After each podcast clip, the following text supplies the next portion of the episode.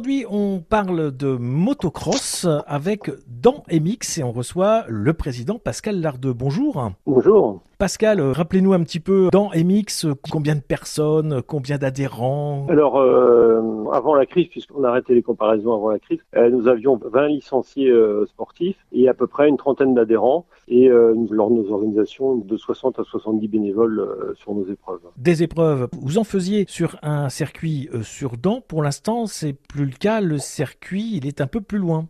On avait donc un, circuit qui nous avait été prêté gracieusement par un agriculteur de la commune. Donc, on a organisé pendant quatre ans un, motocross et, et quadcross sur la commune qui connaissait un beau succès euh, autant euh, populaire que sportif. Donc euh, depuis, il y a eu des petits changements, donc on n'a plus malheureusement ce terrain à disposition. Mais par contre, en même temps, on, a homologué un, terrain d'un de nos adhérents, donc on l'a homologué aux normes de la Fédération française de moto, donc qui a été supervisé par, la sous-préfecture de Château-Gontier. Donc on l'a ouvert en janvier 2020.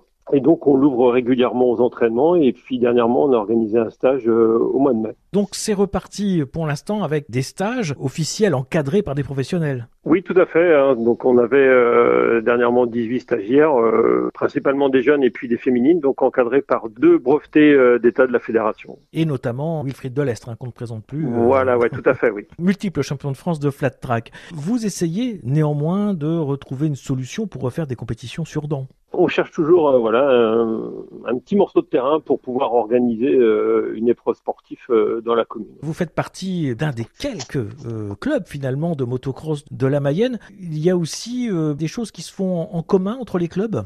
Donc nous sommes quatre clubs mayonnaise sous l'égide de la fédération, regroupés au sein du comité euh, motocycliste départemental de la Mayenne. Et donc on organise euh, des choses en commun, on a organisé des, des, stages, parfois des roulages, et puis aussi on se concerte pour l'achat de matériel, on fait des achats groupés. Dernièrement on a acheté euh, en commun des flash tracks, ce sont des, bandes lumineuses qui servent euh, lors des entraînements, où forcément on a un peu moins de commissaires, donc pour assurer la sécurité des pilotes sur les circuits d'entraînement. Et puis dernièrement également, l'un de vos adhérents a été honoré. Oui, puisque donc on pense souvent euh, aux compétiteurs, mais aussi on a des bénévoles, donc que ce soit des bénévoles qui assurent leurs manifestations, aussi des bénévoles officiels hein, qui assurent des missions tout au long de l'année sur des circuits mayennais et, en dehors de la Mayenne. Donc, et c'est Michel Zilli qui est commissaire de piste. Il a été honoré par le président de la fédération française, qui est aussi mayennais. Euh, donc il a reçu la médaille de bronze de la fédération française. Voilà, on espère que l'activité va reprendre sereinement. De notre côté, qu'on puisse trouver euh, un petit bout de terrain, comme je vous disais tout à l'heure, pour pouvoir organiser à nouveau une manifestation sur la commune de.